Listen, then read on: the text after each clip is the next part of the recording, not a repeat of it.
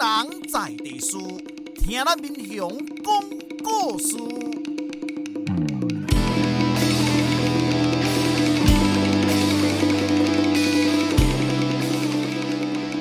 您现在收听的是我的民雄朋友们，我是主持人管中祥。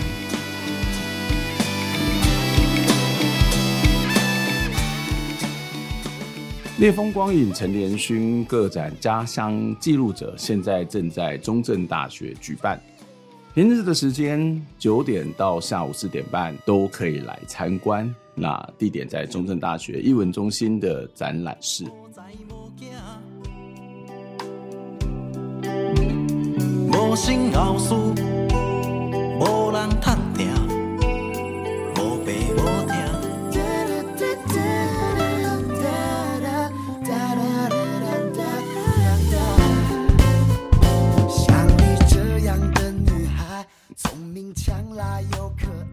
我们现在听到这首歌是马斯卡跟佳佳所演唱的《原来》。像我这样的男孩，没有钱也没身材。自从我从台北搬到民雄，一直受到三星村陈错了的陈家，也是丰收村的陈家的照顾。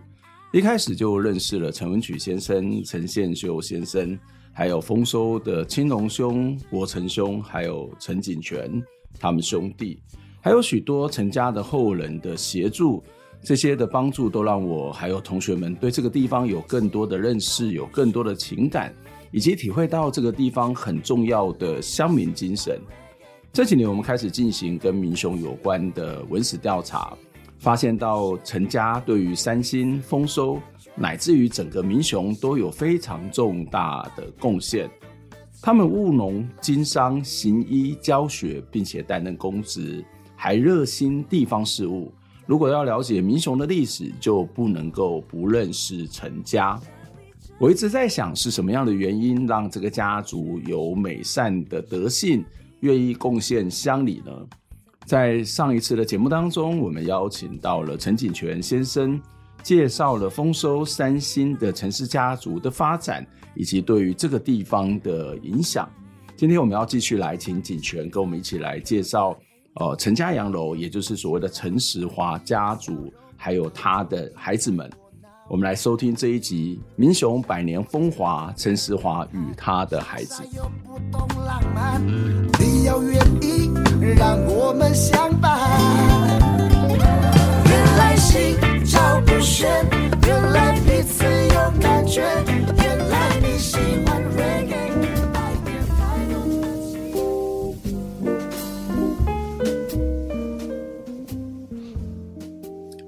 今天的节目呢，我们又来继续跟大家聊丰收村的陈家，其实也是呃三星村的陈家。我们在上一集的节目当中有提到，不论是丰收村或者是三星村的整个的发展，其实跟陈时华家族这个陈家有非常大的关联性哦。那包括我们看到这个陈家里面有很多的。呃，农民有商人，有读书人，也有这个医生。那同时，他们在丰收村或整个民雄也担任过乡长的这个职务哦。所以，我们今天在节目里面呢，要再一次的邀请陈锦泉来跟我们分享，来介绍他们家族。锦泉你好。呃，管教授你好。对，先再一次的谢谢你来我们的节目，因为上一个礼拜所谈的东西实在是太精彩了。哪里哪里？对，我我觉得这很重要，就是呃，我我应该这样讲啦，就是我我我猜上一集的东西对很多的听众朋友，或者是对于呃来这边的民雄人，或者是来中正大学读书的学生，嗯、可能都会有点琐碎。是对，但是这个琐碎，我觉得确实很重要，因为我一直觉得历史是从很多的细节慢慢的建立起来。如果没有这些细节，我们可能对历史的了解就会哦、呃，都会听到一些公侯将相的故事，然后就谈到好像很多的大历史，可是它很多的转折细节的过程都很重要。哎，是，嗯嗯嗯你你怎么去看待这种所谓的历史的细节啊？历史的细节啊，嗯、呃，我我的看法是，这个很难说说。说的准了哈，那也很难验证。但是我觉得应该是朝向正向的，嗯哼，哦，正正向的发展。怎么说？嘿，那因为说真的，你去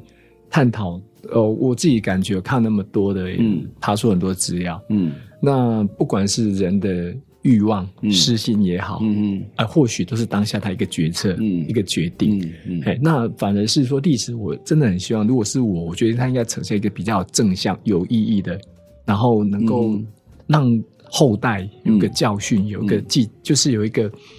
正确的观念，嗯，嘿，那就是人家讲的隐是隐隐是呃扬善隐恶嘛，嗯嗯嗯，那不好的东西就不要讲了，嗯、然后尽量讲说呃让后后代能够能够汲取教训，嗯，能够发挥正义之类的，嗯、嘿，这是我对于历史的一个看法。嗯。我我觉得你们家族的故事不只是我们上次谈到很多的细节，或者是它其实是建构整体台湾史的一部分哦。当然这一部分也许不是很大，但至少是一个民雄的历史非常重要的一个记录。我甚至觉得你们家的故事都可以拍成连续剧。没有。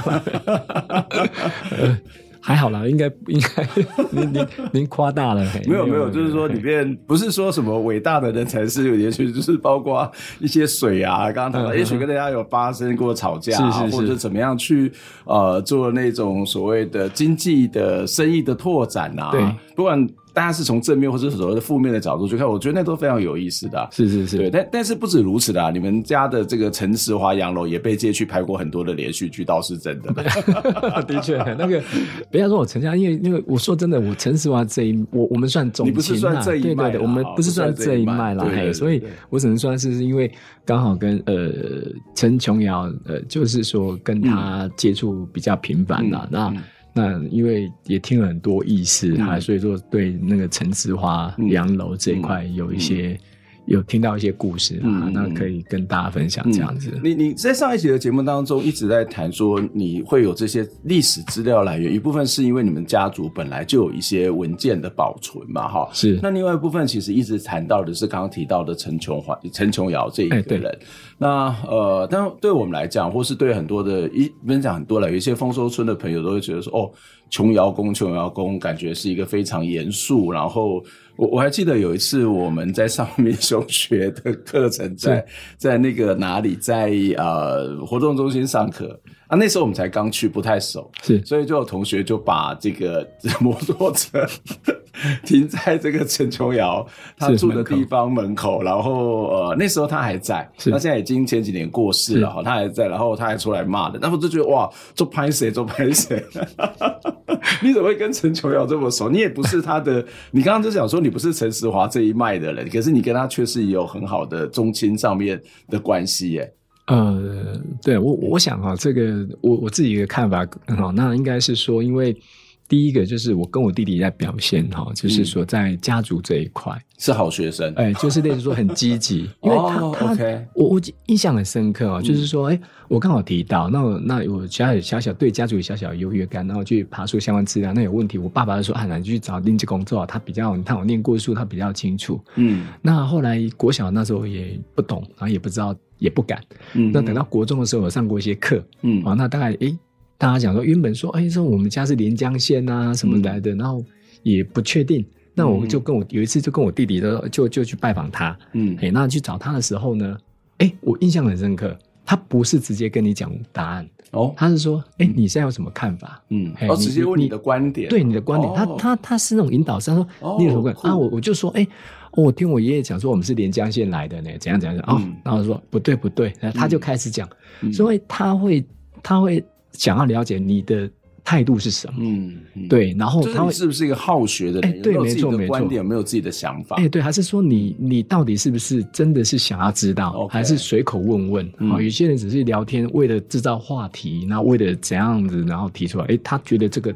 他宁愿不讲，嗯，哎，他是真的是，你想真的想知道，嗯，那我再讲给你听，嗯，是，嗯嗯嗯，所以陈琼瑶是真的像外界所传说的，是一个不太容易亲近的人吗？呃，也不能这样讲，因为他本来就不喜欢我，这个我不知道，因为因为毕竟说我跟他接触比较久，是因为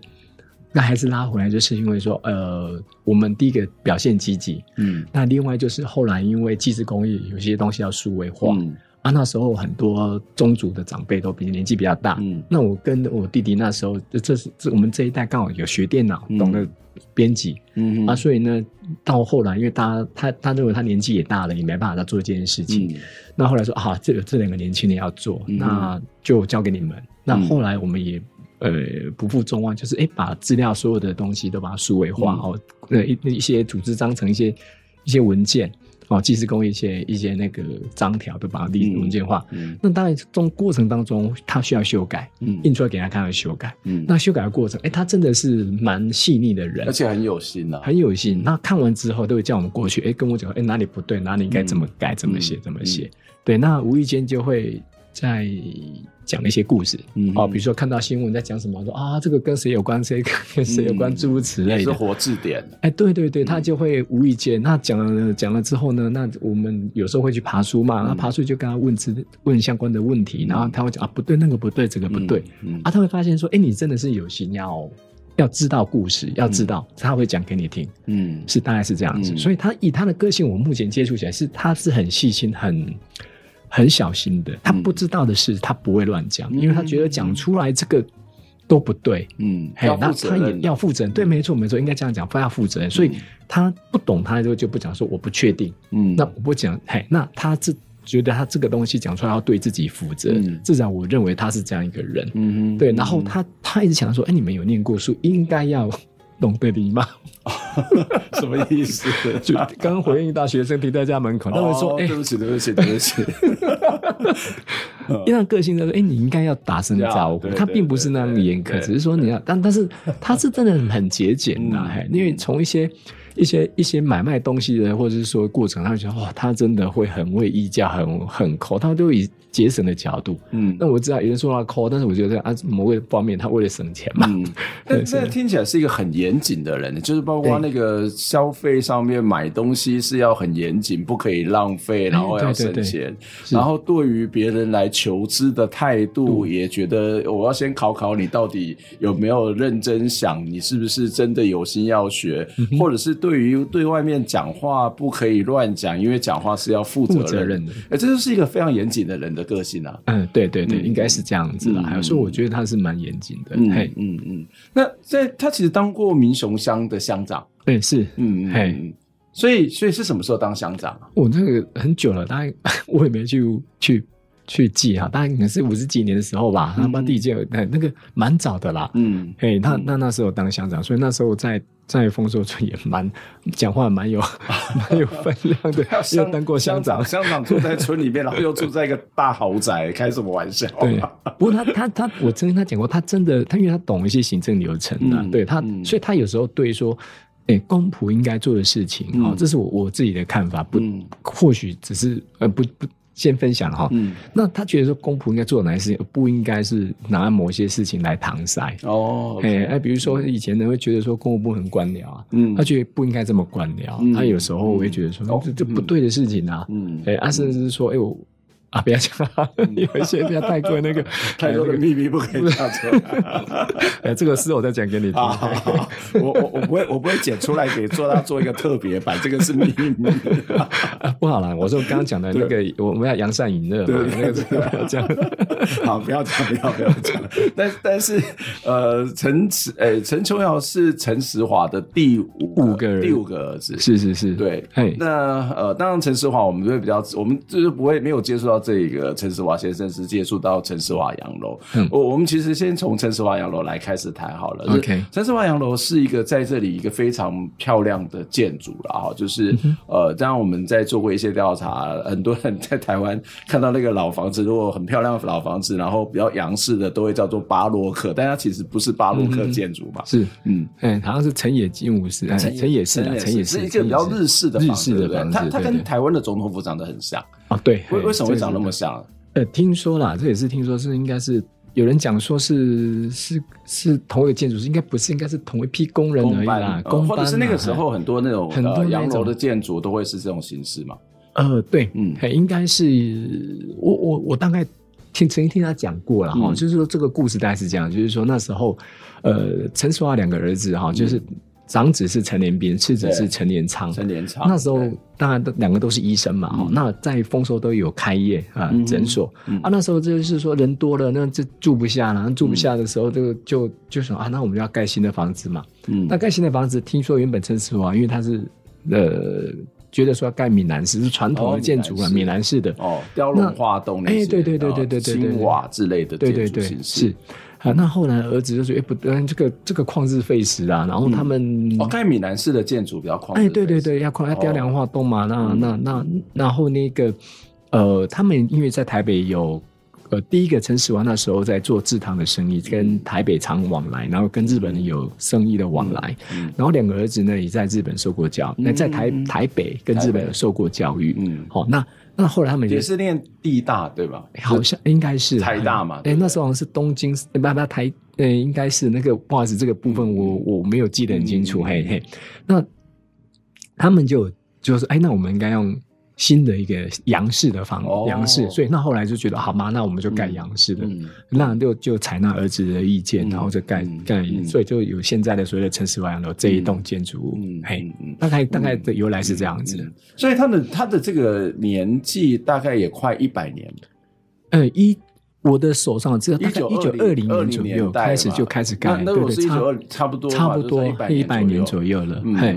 嘿，蛮蛮蛮对，就是说，因为我们小时候只是很好奇，就是哎，嗯，大概因因为以前没有那种洋楼嘛，那大家说老啊对老啊对，这个楼字嘿，因为二楼以上就很少呀。嘿，那那经过上一次我们去看那陈伯成的介绍，哎，的确那个。他讲的二楼那个阁楼，的确那个下棋的地方，哎、嗯。欸，他往东边看可以看到陈厝寮。嗯，因为我们回想到那时候都是平房，嗯，没有那么高的建筑，嗯，那那视野好，的确，我试着这样看，哎、欸，的确可以看到，蛮、嗯、漂亮的。看到，事实上从陈厝老那边是可以看到当时的在民雄街上的大轰炸。因为当时的那个视野其实是非常非常好的，非常好的，对对对对。然后也没有中正大学把大家挡住，没有我们出现然后把他的天际线都给盖住了。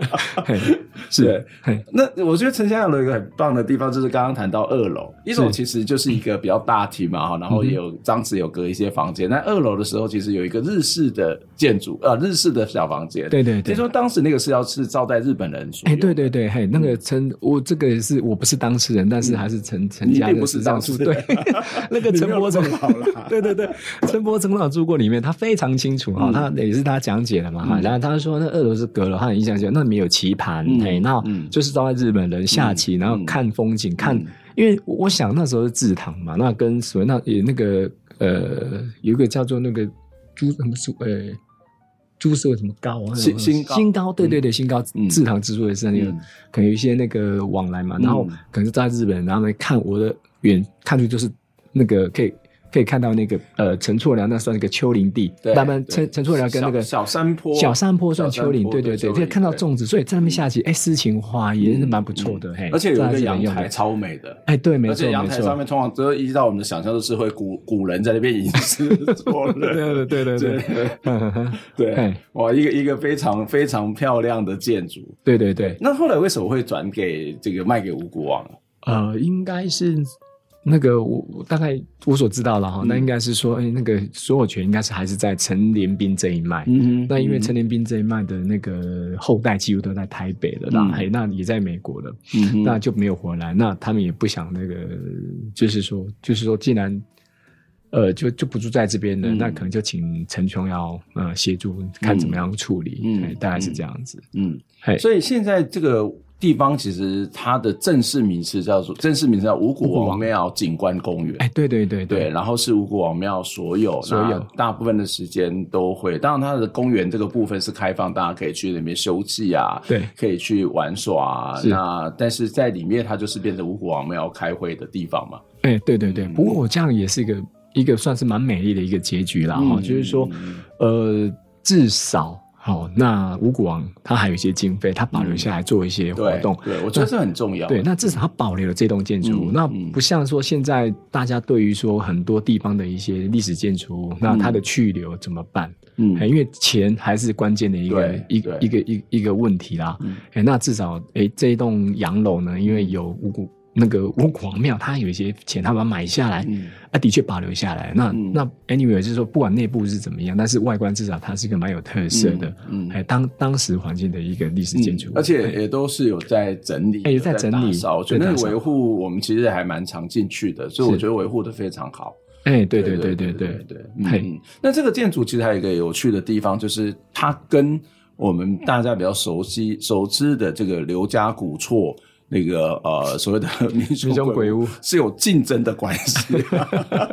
可以帮我们讲一段这个故事。哦，这个故事我是那个，大家其实分享一下，其实很有趣的。对，对，就是说，哎，那个他，因为那时候呃。呃，民打猫嘛，哈，那打猫那时候三最主要的啊，三个三个三个，一个是一个是何何家嘛，何家，然后那个刘荣儒，何立刘荣儒，刘荣儒就是那个刘家啊，刘家古厝，哎，就是对这个民雄鬼屋那个，然后还有一个是阿查想说阿查就是那个陈石华嘛，三个，对对对，哎，那那他想说，哎，叫陈石华在那个丰收说盖个洋楼，因为苏朗苏亭，那我也要盖 的，真的蛮特别的，军备竞赛的，哎，对对对，哎，这个竞赛这样子，还所以有那个民雄鬼屋的这样的一栋建筑，哎，蛮。蛮有趣的一个，是那个这个真的是叫巴洛巴洛克建筑吧？啊，那个叫巴洛克，我不知道，我也不知道，因为没有看过。哦，有在网络上会看到他以前的照片，照片啊，对对对对对。但是他的建筑的形式就会跟那个呃陈家洋楼是不太一样。哎，应该不是，应该不太一样。所以所以是你们陈家刺激了刘家去盖了这一栋。对，那那那栋更大哎。哎，对对对对，就是那个楼楼房其实蛮高，蛮高的，蛮高的。嗯，有点可惜啦。后来也都是倒塌了，然后后人也有一些就比较。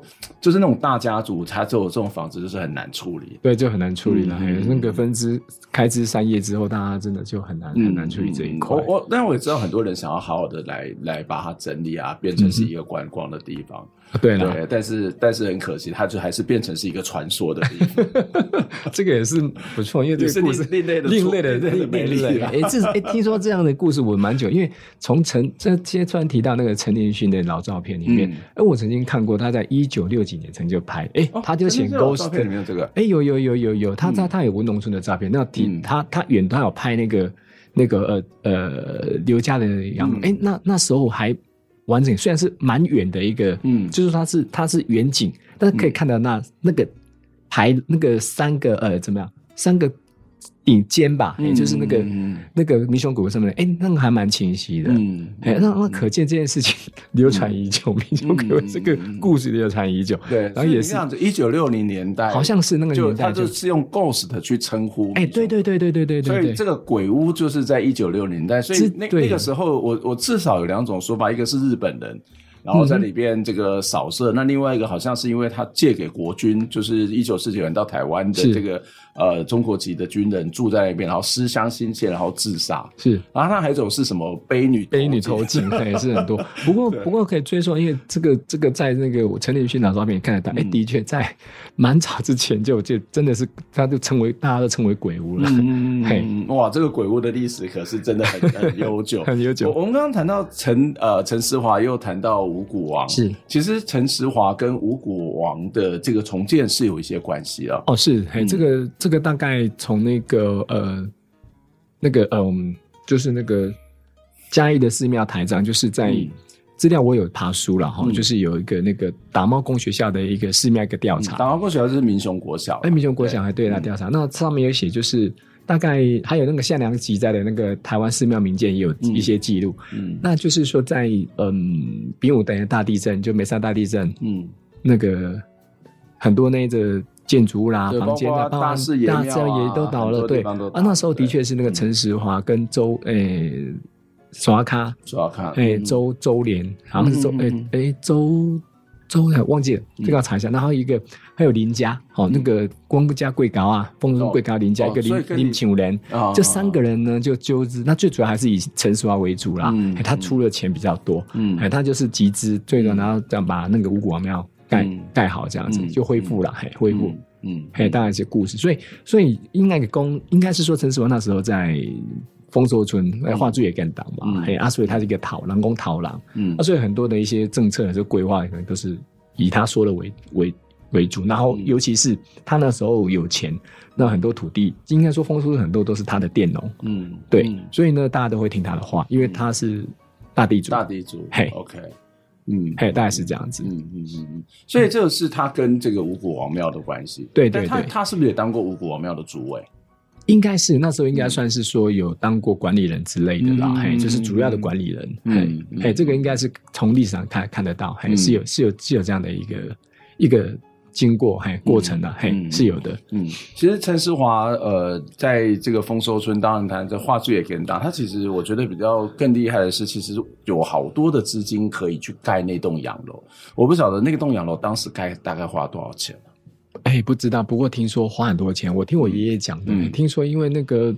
那个建筑的师傅啊，嘿，嗯、那个也要为了要试探他到底有多少钱。建筑的师傅要试探他有多少钱，对，所以用了很多 很多昂贵的材料跟水泥。哦、你看那些，听说那个，啊、听说哎、欸，还可以盖得完，还可以出资，还有钱。那个师傅很坏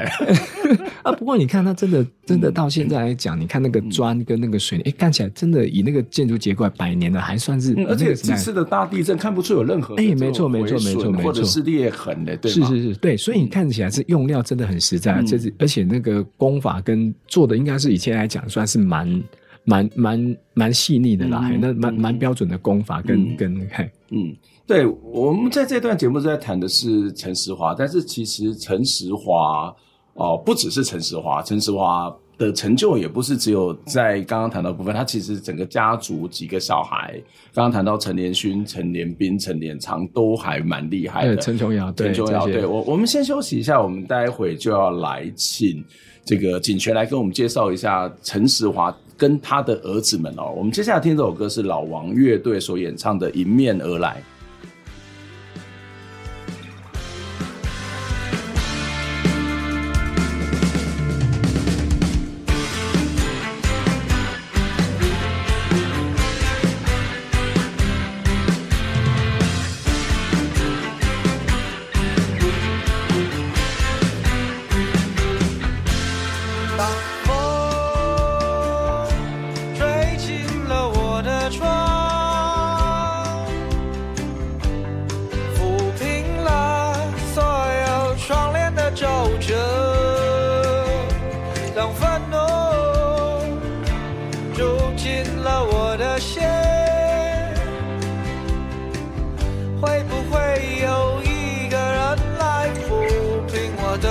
finisher.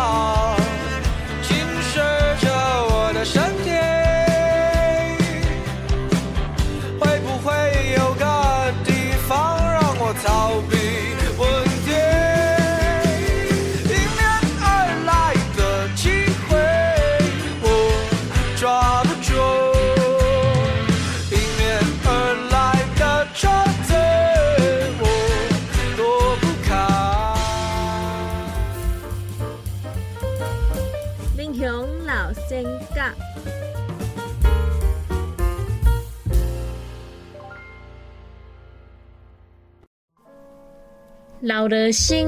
西元一八九九年在嘉义市出世，民国五十七年过身，享年七十岁。刘德兴是顶港有名声、下港上出名的民雄鬼仔厝主人刘良儒的大囝。伊伫民雄小学毕业了后，到台中求学。台中一中毕业了后，过咸水去读日本中央大学专门部。回来台湾以后，组织三台合资会社，家己做代表者，经营红门涂、米厂、肥料等等的民生物资，以非凡的经营手段，和业绩一路提升。除了安尼，刘先生阁兼任真济要职，包括民雄信用贩卖购买利用组合、就是即卖的民雄乡农会第一届的理事，而且阁做过组合内底的产业组合长、农会总干事，嘛做过台南州米果商农业组合副组合长等等，身负着台湾南部美界的大任。这就是刘瑞生先生的故事，改编自神仙小段，作者。陈文波，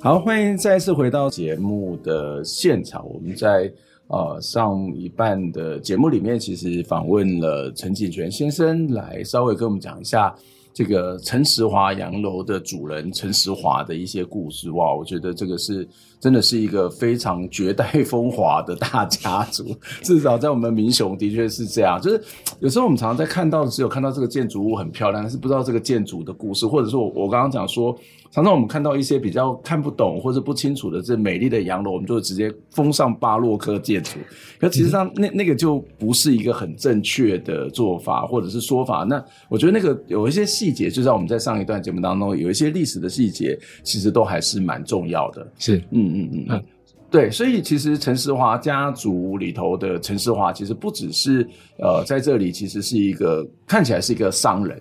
但是，或者是一个地方的士绅，例如说刚刚谈到五谷王庙的，在梅山大地震之后的修建，其实是他来召集很多开始纠团来开始做。但另外一个部分，他其实在对这里的农业跟水利的贡献其实也蛮大，就是这里的农会的前身也是跟陈时华是有关的。哦，对，嘿，就是说那个他当时哈，陈时华跟当地的那个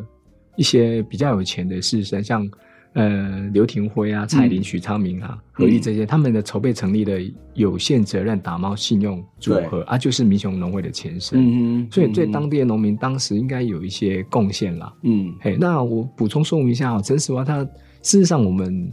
呃，我们内部哈，我们应该说家族里面叫叫他陈仆陈仆啊，嗯，陈是我们那个招募的辈分，嗯，那乳名是仆，那时华是因为是。他上私塾的时候，老师依他的乳名，嗯，那取仆字这个，哦，就物有化而不实，有实而不化，嗯，中的实而不化，而且实化就是为人要有内涵，OK，所以也代表这个人，他也是也信仰的这样的一个自己名字的一个含义，嗯，哦，就是我不要空虚，我是要一个一个有实在的人，嗯，哎这样的一个那。我想他的整个整个精神从小刻苦耐劳，然后经营的糖业跟水利，嗯、然后累积的财富，嗯，那整个家族那这一脉也因为他那有很很大的一个成就，嗯，嘿。其实，在你们的这个城市宗祠里面有一个对联，我其实蛮喜欢的，就是。我我上次受邀到你们去呃这个呃这个这个家宗祠的这个修复之后的一个开幕的活动，我其实也谈到，就是在上面有一句就是。芦谷农医乐业丰收，那这个丰收当然指的是丰收村了哈。那但是前面的卢谷农呃一农哈，卢谷一农其实是非常典型的，把你们这个大的陈家做了很大的介绍。例如说，呃，其中有几个跟陈时华的关系是比较直接密切啊。例如说，这个卢这边指的是这个学而优则仕嘛哈。所以你刚刚谈到陈家是有好几个秀才，是。可是这个仕的部分其实就跟陈时华的后人。是有一些关系，因为你们有两个呃，陈世华的两个儿子当过民雄乡的乡长。哦、那这边一其实也是在谈到陈世华的小孩，其实其中有两个是当过医生。对对，对所以呃，陈世华有几个小孩，他们分别呃，对于这个地方或是有什么样的一个成就？OK，那陈世华有六个小孩，嗯，好，那呃，当医生的就是长子陈连斌跟次子那个陈连昌。陈连昌，对，呃。其实他是是他第三个就是很小就已经往生了，然后、嗯、那、嗯、呃那第四个就是就是那个呃陈奕迅哦，他是比较特别，嗯，哦他是比较喜欢比比较文文文艺的一个一个特性，嗯、所以他喜欢摄影、形态、之类的，嗯、那。第五个就是陈琼瑶，嗯。啊，那他就他也是有当过那个民雄乡长嘛，嗯。那第六个陈家珍，他是在台北经营化学工厂，哦，嘿，大概是这样子。陈家珍事实上我们是比较少接触，哎，对他比较少回来民雄这一边，嗯嗯嗯。所以可以帮我们介绍一下他的大儿子吗？OK 啊，好，嗯、那陈联彬的话，这个部分大概他算是英年早逝，不过他，嗯，他留他当初也曾曾经当过民雄的一个民雄乡长，乡长，对对对。对对，然后他在，他算是呃算是呃他也是学医的啦，然后他他的那个、嗯、呃医术，听说当时也蛮精湛的，嗯，听说有一些那个外地来的那个。那个什么，那个患者，嗯，那个更好笑，那个讲的好像很传神一样，就是说，哎、欸，就是说，听说要送给呃，就生病嘛，然后要送来给那个陈林斌看诊，嗯、然后经过到一半，哎、欸，身体就好了，嗯，这个是有点夸张，说，哎，听说跟耶稣差不多，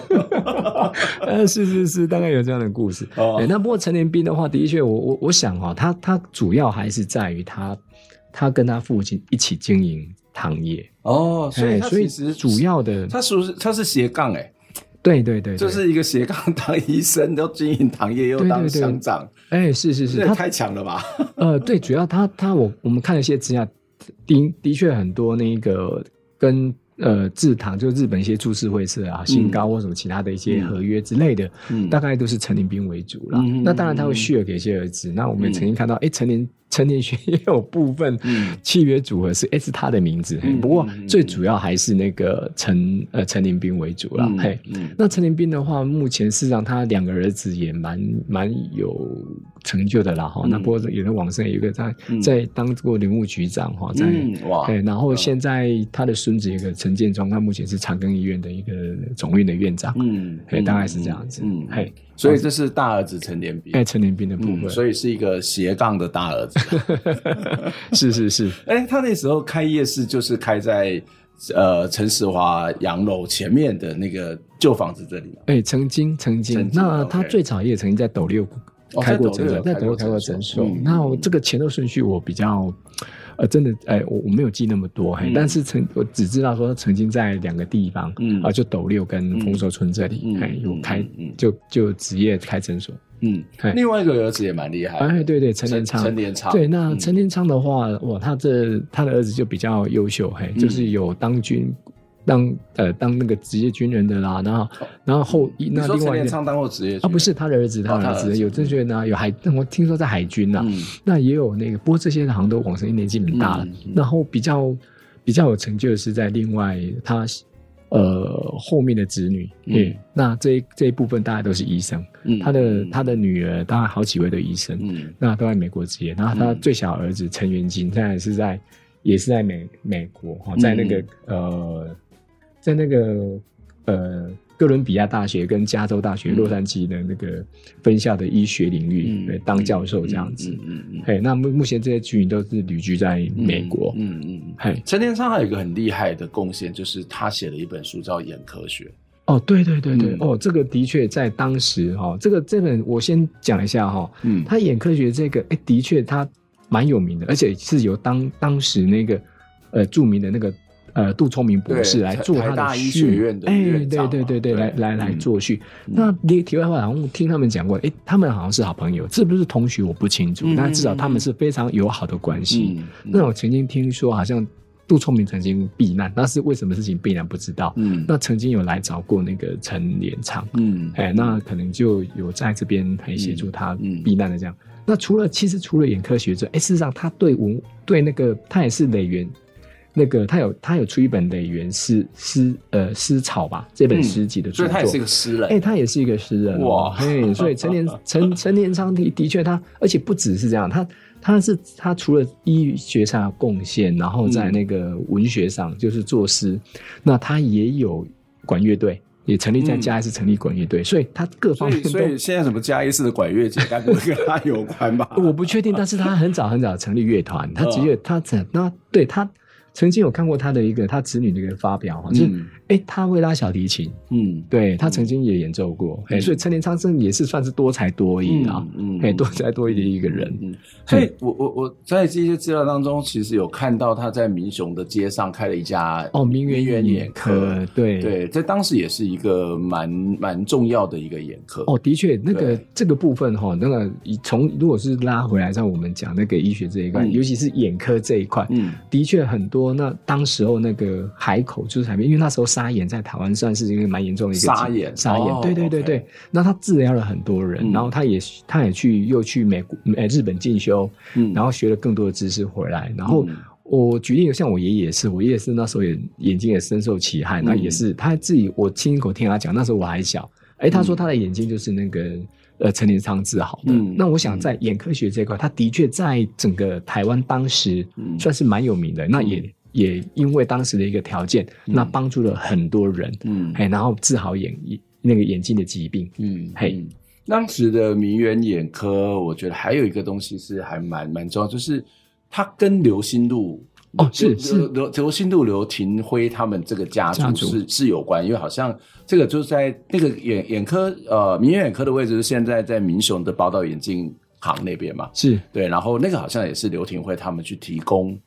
的一个一个住宅吗。哎、欸，这个我不清楚，但是我知道说木在那个宝宝岛眼镜的那个后面，事实上有一个建筑，对日日日日本时代建筑，嗯，哎、欸，事实上原本是那个呃。陈年昌在民雄的、嗯、那时候开眼科的一个居住的地方，哦、因为他他那我记得那应该那时候应该是没有住在丰寿村，他那时候应该是、嗯、就是说家家里面呃人比较多，他就搬出去民雄住，嗯、那在那边开眼开诊所这样子，嗯嗯、所以那他跟从一些资料看，他的确他跟刘心路是非常好的朋友，嗯，嗯。嘿，那他们往来就是算是世交，然后有密切的关系。嗯、那曾经也看过那个照片故事，诶、嗯。欸，他在那个。呃，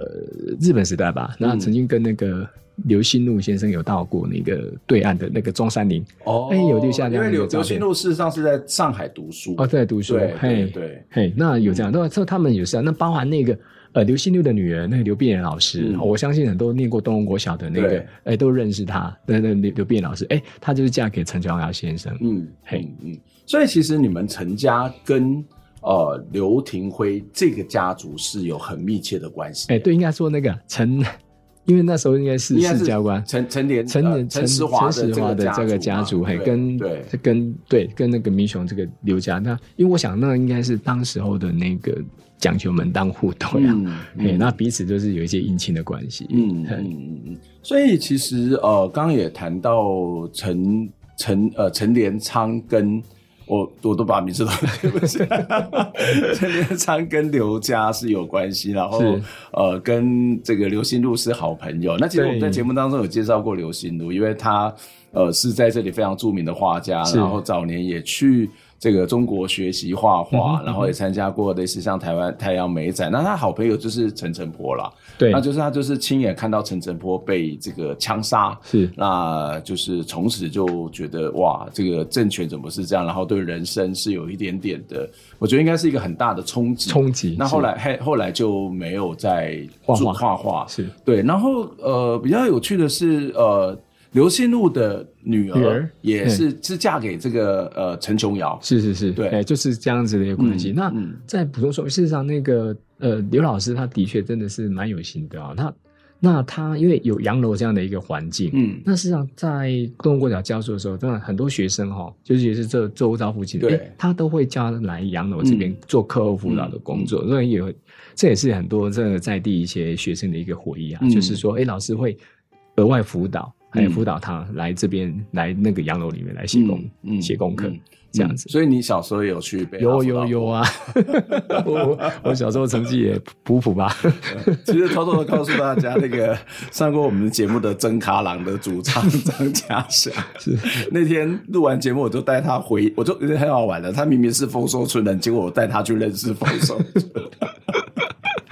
对，然后，然后他们家就住在陈家洋楼的后后面，后应该是后面吧。然后他说：“哦，我小时候来这里，曾经老师帮我这个辅导过。”他指的就是陈琼瑶的太太。对对对对对对，应该是都有这样这样都有这样的回忆啦。嗯，是是是，对。那又补充一下哈，实际上这样陈琼瑶这个我可能跟各位听众分享一下哈。事实上，那个可能是受到那个琼瑶那个。很多那以前那个爱爱情连续电电小说，琼瑶这样的一个比。哎，事实上琼瑶这个名字的那个含义不是这样子，她不是女神，哎、嗯，那它是有含义的啦。嗯、那琼瑶最主要还是回到《诗经》里面，好像是说呃，投之以木瓜，报之以琼瑶，然后那个投之以桃李，报之以琼琚吧。嗯，好是知道就，哎，我们做人你想要懂得那个。懂得感恩，懂得回报，嗯，好啊，所以，所以这个部分当然有些它的历史的，应该说当下他那个陈世华给这个小孩命名陈琼瑶，当然有希望他有一个呃要知道感恩图回报的这样的一个寓意啦，嘿、嗯，就是，但是当然，为什么会赋予他这样的一个一个不知道，但是我觉得他很清楚告诉我们说，你们不要觉得他都觉得不对，那个讲像。所以，所以如果说你看到很多像穷居、琼瑶，在、嗯、在当下那个有受过汉学教育的，嗯，实际上都是有这些寓意。那、嗯、我想跟听众想分享一下，嗯、不要认为琼瑶就是女生的名字，实际上它是有寓意，寓意就是要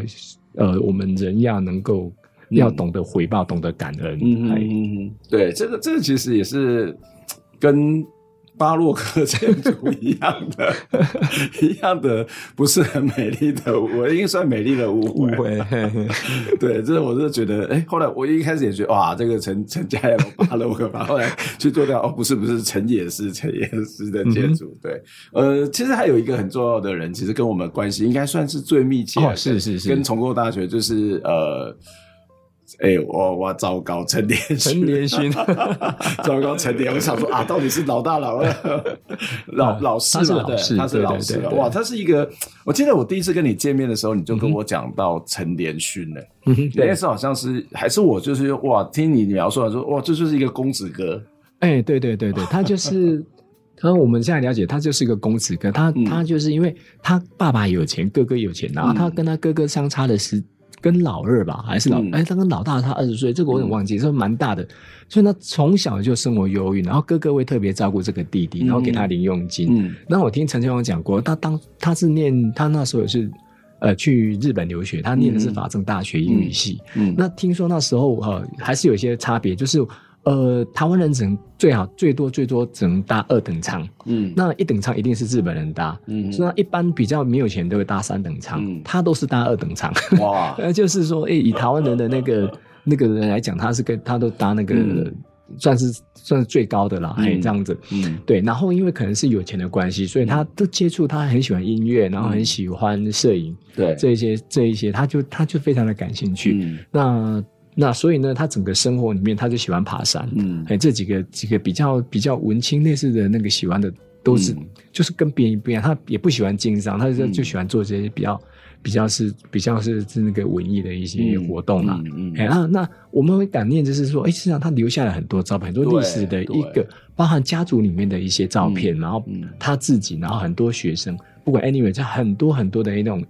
材料跟当时候民雄或者说周遭环境的一个一个当时的情况啊，他都他记录下来，可能说是战后战后，特别是战后这一批这这这些呃民像民间的一些一一一一些活动，他都有记录下来，还包含特别的民雄的那些那个大车祸啦，或者说八七水灾，对，他都 有一些珍贵的一个照片留下来。我觉得他很厉害，就是呃。刚刚谈到，如果光是照片，我就觉得很厉害。他拍的照片真的非常非常的多，哎、欸，真的。而且他的蛮多的照片其实是一种生活记录。哦，对，就包括刚刚谈到的家族合照，还有他其实很爱他的学生。是是是，就是他几乎看得出来他是那种相机不离手，所以你会看到他有很多的照片是他哦，例如说。On the road 回家路上是他，但是我们不知道那个回家是在哪里，或是到到某个地方的路上去拍的，所以那表示说他他可能去某个地方回家，那身上刚好有相机，相机。那但是要想说，当时的相机超贵，然后冲印也超贵，嗯，然后他冲印的照片出来，至少我们知道至少有二十九册的相簿，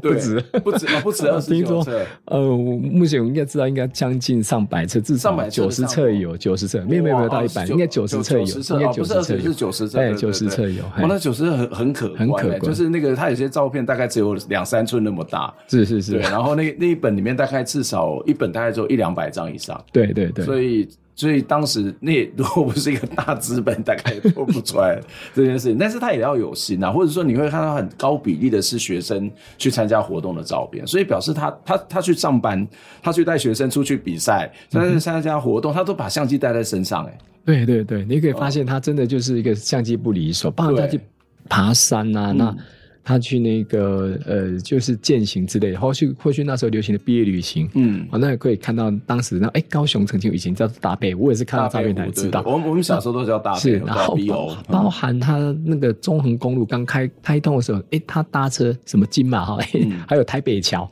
他去碧潭那个吊桥，哎、欸、哇，那留下了很多那个当时的一个记录。所以台北市他游历的地方也很多，很多很多很多。他是他们家最幸福的人吧？哎、欸，对，对对对，因为有个有。富爸爸跟有那个富哥哥，富大地主 的爸爸，然后又可以掌握的农会，然后又是这里的水利行业都在他们家啊，哥哥又是医生，医生，然后又是乡长，乡长，哇塞，那就是我也我也想要投胎到那个地方去。它有一个很厉害的地方，就是我刚刚还在讲照片，然后照片有一个很强的地方，就是它的计时能力很强。就刚刚谈到这个呃，一九六零年代的民雄大车祸，就是我们要去呃测它的这个呃陈年勋的这个老照片展，其实我们去找一些报纸上面有关于这个大车祸的记载，不太多，然后照片大概也就只有一两张，可是他他拍了大概有二三十张以上，或甚至可能是更多，更多。那他其实拍到的是当下发生，不是他不是撞到的那个当下，而是。当下很多人就在那边围观，然后家属也到现场。啊、我看到那个家属的脸被拍出来那种、嗯、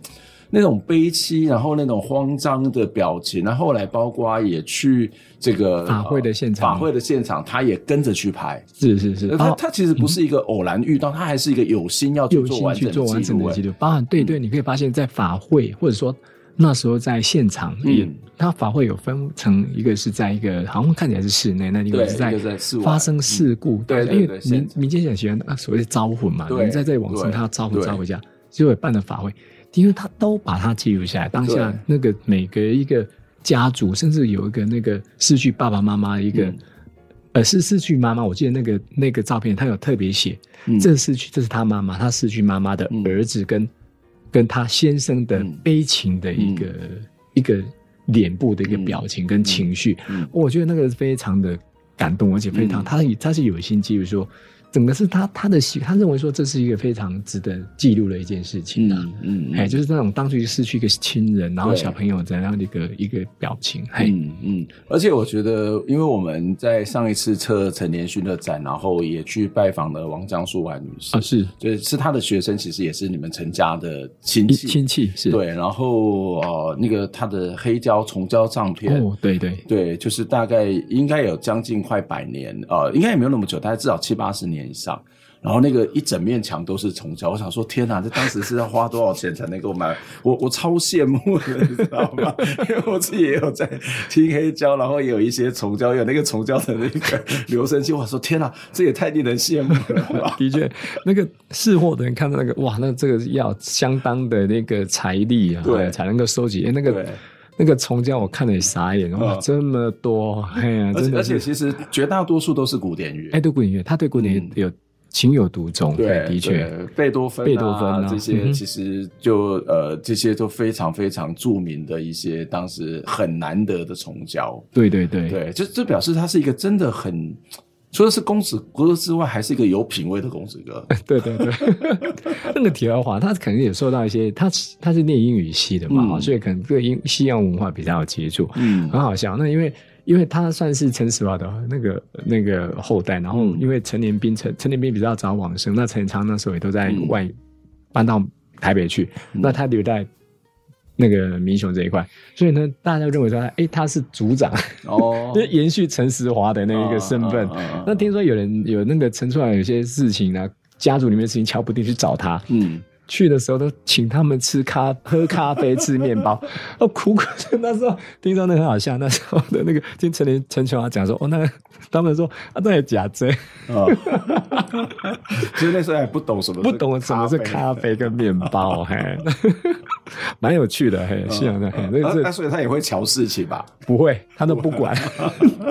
所以那些责任就落在陈琼瑶身上。哦，难难怪他后来当乡长，是是是，他哥哥训练的。哇，真的是超有趣的，就是呃，在这两集的节目当中，其实景泉带给我们很多有关于丰收村的历史。然后三星村的历史，当然也是陈家的历史，嗯、但是我觉得这不是陈家的历史，这其实是一个整个台湾的开发史，某某个类型的这种开发史了。对对，最后你有什么对你活在这一个这么大的家族，你自己的感想是什么？呃，感想啊，虽然呃怎么讲，就是说也是第一个，就是一个第一个也蛮怎么讲，就是说会觉得很光荣。一点点，啊，也别是说，只是说从这个过程，我我觉得是说从这个爬树跟那个整个角度哈，我是深刻的体验啦。嗯、那那人生就是要把自己做好，嗯，那你既然生下就有一定的责任，对，就把这个责任做好，嗯，那就是要有自己一个典范吧，嗯嗯，嘿，嗯、就是说要要自己，还是回到说修身齐家治国平天下，嗯、那个陈超讲的，嗯，你自己做都做不好，你你怎么？齐家怎么治？怎么怎么平天下？你做都不可能，所以还是讲到自己要把自己本身做好。哎，我觉得这个是我从这整个。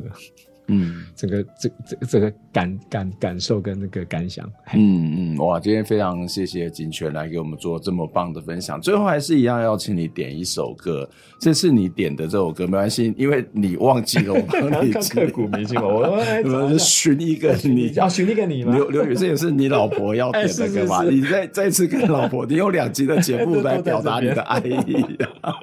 OK OK，对。所以有什么特别要话跟老婆讲吗？老婆，我没有做坏事。嗯，你帮我讲了，嘿，其实我都是嘿，哎，我我我我是说，这因为因为也是感感谢，我特别讲，我是真的非常感谢那个管教授认识你。那因为这样我们才有舞台，然后才有机会把陈家一些故事延续。或许说陈家人很多人都忘记，也也没有也不知道这么多事情。那透过这样的一个一一个广播，甚至说，哎，有机会至少有。有人如果存档呢，可以后后代人可以去听到这些故事。没错，没错，希望这个可以变成你们的传家宝。谢谢，谢谢。附带说明啊，真的，我们陈玉丽在美国的一个堂姑，他真的，哎呀，真是远在美国的听众啊，这个应该对管教授来讲，对这个是对我来讲蛮荣幸的 鼓励，对对，我我觉得就是这样，因为它是一个一个一个电波啦，或者是一个一个它可以穿越时空的一个一个媒材，然后看到陈玉丽女士在美国每一集都听我们的节目，我。我是景泉跟我讲说，我真的是超感动的，对，啊，然后非常谢谢景泉，真的很谢谢陈陈氏的家族对我们的帮助很大，谢谢，希望下次应该有很多的故事，下次要再来访问。好，我们今天节目到这边结束，我们下回再见，就来听这个刘宇宁的《寻一个你》，拜拜，谢谢，拜拜，拜拜。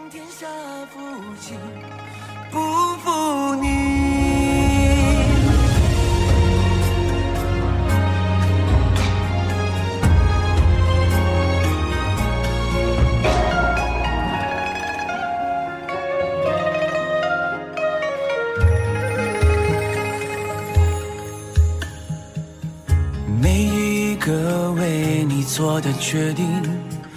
故事几经辗转未落笔，一幕幕曾经脑海放映，刻骨铭心。不想不念不听，心也不再泛起涟漪，天灯亮起，相聚别离。人来人